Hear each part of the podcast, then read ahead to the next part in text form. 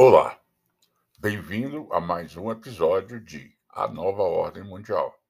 Hoje falaremos sobre o futuro da União Europeia e a sua interação com a Rússia.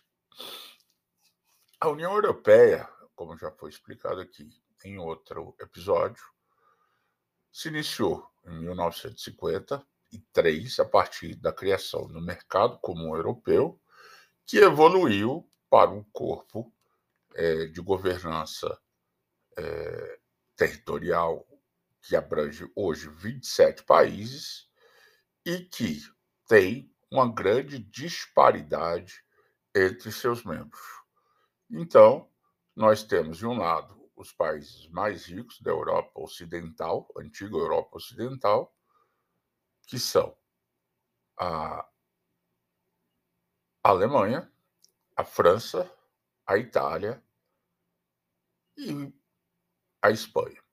Esses países formam o núcleo é, financeiro do, da União Europeia.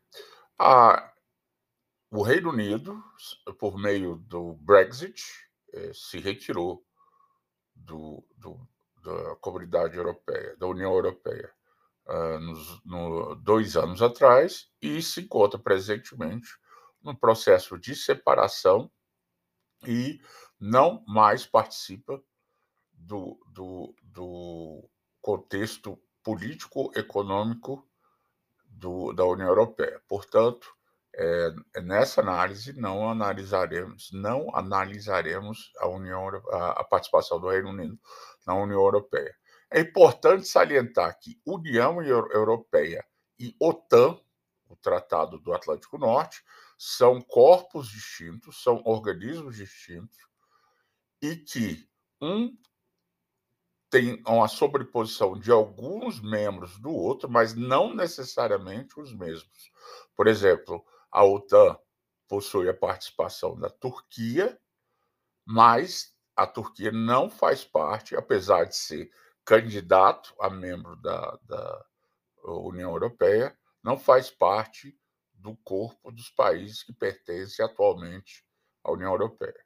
Assim como o Reino Unido faz parte da OTAN, assim como os Estados Unidos, que também não participam da comunidade europeia. A comunidade europeia, a partir dos anos 90, como já foi dito no outro episódio, se estabeleceu como uma entidade política na, sediado da cidade, de, da cidade de Bruxelas, na qual uma burocracia não eleita, eleita indiretamente pelos países, os representantes dos membros dos países afiliados, é, ditam políticas que são seguidas ou devem ser seguidas por todos os países membros. Essa é, esse é um detalhe importante, crucial para entendermos o futuro da União Europeia. Como já foi também dito aqui em outros episódios, a Alemanha é o que nós chamamos de motor da União Europeia. A Alemanha é o país mais rico e, de longe, o país que tem a maior estabilidade econômica, por ser um país é, extremamente é, rico e ter um modelo exportador na qual ele é competitivo mundialmente, diferente de quase todos os outros países europeus. A Europa hoje é um continente desindustrializado. É, alguns países mantêm algumas, alguns setores econômicos, mas todos eles muito é, anticompetitivos. Várias, por exemplo, marcas de automóveis europeus, europeias já faliram, né, ou estão em processo de falência, ou estão em processo de, de é, merger, de fundir-se né, fundirem-se, e isso indica que o mercado realmente, o mercado para produtos industrializados, foi é, deslocado para países que têm uma produção mais competitiva, mais competitiva, como os países asiáticos, principalmente ali do Sudeste Asiático, Vietnã, China, é, Tailândia, enfim. Essa comunidade europeia já vem passando por uma série de diferenças, principalmente depois da incorporação dos países da uh, Europa Oriental, antigo, antigas participantes do bloco de, uh, do Pacto de Varsóvia, e que são países bem mais pobres do que os países ocidentais. A diferença da renda per capita chega a ser de três vezes uh, o, o, tamanho da, da, renda per capita dos países mais pobres para os países mais ricos. Essa simetria é uma das principais é um dos principais problemas que o bloco enfrenta hoje. É, os países mais ricos, por exemplo, querem adotar é, objetivos é, ambiciosos de é, energias alternativas, principalmente as, chamada, as chamadas energias renováveis, é, como a solar e a é, eólica, e isso está na raiz do grande dilema enfrentado pela União Europeia hoje. É, o início da guerra da Ucrânia escancarou um problema que já vinha acontecendo algum problema, há algum tempo, que é o custo altíssimo da conversão das, das, da matriz de energia, da, das energias é, de combustíveis fósseis, a inclusos gás, é, petróleo e carvão para uma matriz verde. A Alemanha, um dos países pioneiros, já gastou bilhões e ainda não consegue ter uma, ter uma mudança é, significativa na sua matriz energética. Para se ter uma ideia, com todo o investimento é, até, feito até hoje pela Alemanha, eles mal chegaram a 6% da produção energética. Então, eu, eu, eu, cito o problema da energia, são vários outros problemas, mas é um, um dos problemas hoje que afeta diretamente o futuro da a, União Europeia. A guerra da Ucrânia é, revelou a exposição que, principalmente, os países da Europa Central tinham a dependência da Rússia e do fornecimento das, dos combustíveis fósseis para manutenção da sua matriz energética. E o que, que isso é, afeta o país? A matriz energética não, não, inclui só a questão dos combustíveis para mover, é, para mover os carros. É, o petróleo, a, o carvão e o gás são usados também para gerarem energia elétrica, fundamental para abastecer as indústrias alemãs.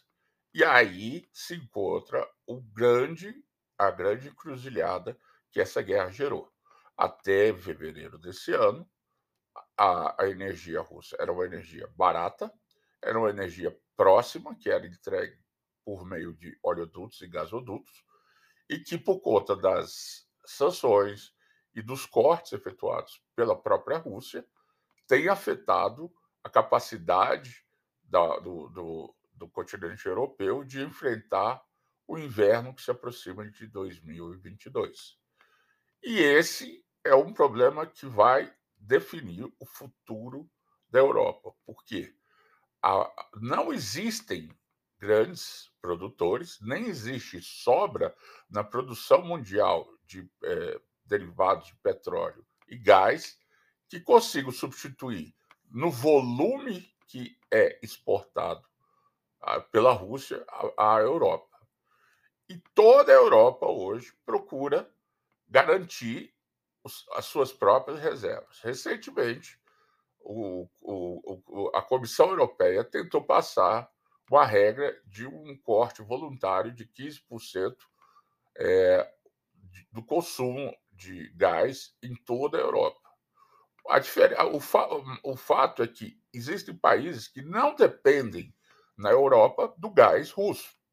E, obviamente, esses países são resistentes à ideia de substituir sua matriz energética e ajudar os alemães que eles acham culpados por terem ficado tão dependentes da Rússia. Então, o que está acontecendo no presente momento? Uma desintegração econômica e política da União Europeia. Para se ter uma ideia, a essa altura do campeonato já foram destituídos quatro é, é, chefes de governo, como Boris Johnson na, na, na, no Reino Unido, apesar do Reino Unido não fazer parte da Europa, do, da comunidade europeia, É, já é, o Macron, presidente da França, perdeu a sua maioria e a sua capacidade de governar no parlamento francês. O primeiro-ministro italiano, Draghi, foi sofreu um voto de confiança e tem uh, nova eleição marcada uh, para setembro, e assim por diante. Então, o, a, a crise econômica tem sido devastadora e tende a só piorar com a chegada do inverno. Então, o que acontece? Hoje, a União Europeia, mais do que nunca, é uma desunião. Países como a Hungria, por exemplo, se recusam a aderir a maiores sanções à, à, à, à energia, né, à importação de derivados de petróleo, de, de combustíveis fósseis da Rússia, porque é, é a, principalmente a Europa é, é, oriental é extremamente dependente do, do da Rússia para manter as suas economias funcionando. Então, o futuro da Europa hoje se encontra na mão de Putin e de como ele vai lidar com isso. Existem dois movimentos que já se delineiam um ainda nascendo, na data que esse episódio é gravado, e o outro que é contrário a esse movimento. Um dos movimentos é o que defende o afastamento completo da Europa da Rússia e o alinhamento automático com os Estados Unidos. E outro grupo, ainda incipiente, mas que está tomando corpo, principalmente é, é, perante a população europeia, que mais sofre com a questão do aumento dos, do custo energético, dos combustíveis, do gás, da eletricidade, que procura reaproximar-se da Rússia. E esse é o grande dilema que vai ser vivido nos próximos meses, quiçá nos próximos anos dentro da Europa. Os aliancistas, os, que, os atlanticistas, que são os que são a favor de um pacto é, com os Estados Unidos, e uma parte querendo retornar ao status quo de ter a Rússia como um parceiro não só energético, mas de várias outras matérias-primas que também fazem parte da matriz da indústria eh, europeia que se encontra eh, em perigo. Então, a discussão toda gira em torno desses, eh, desse problema hoje, mas a desindustrialização, a perda de competitividade, a, a, o envelhecimento da população, a questão da migração e uma série de outros fatores também afetam os interesses extremamente heterogêneos dentro da União Europeia. Então, isso aqui foi apenas uma introdução a um problema muito complexo que será discutido em outros episódios. Muito obrigado e até o próximo, a próxima eh, vez.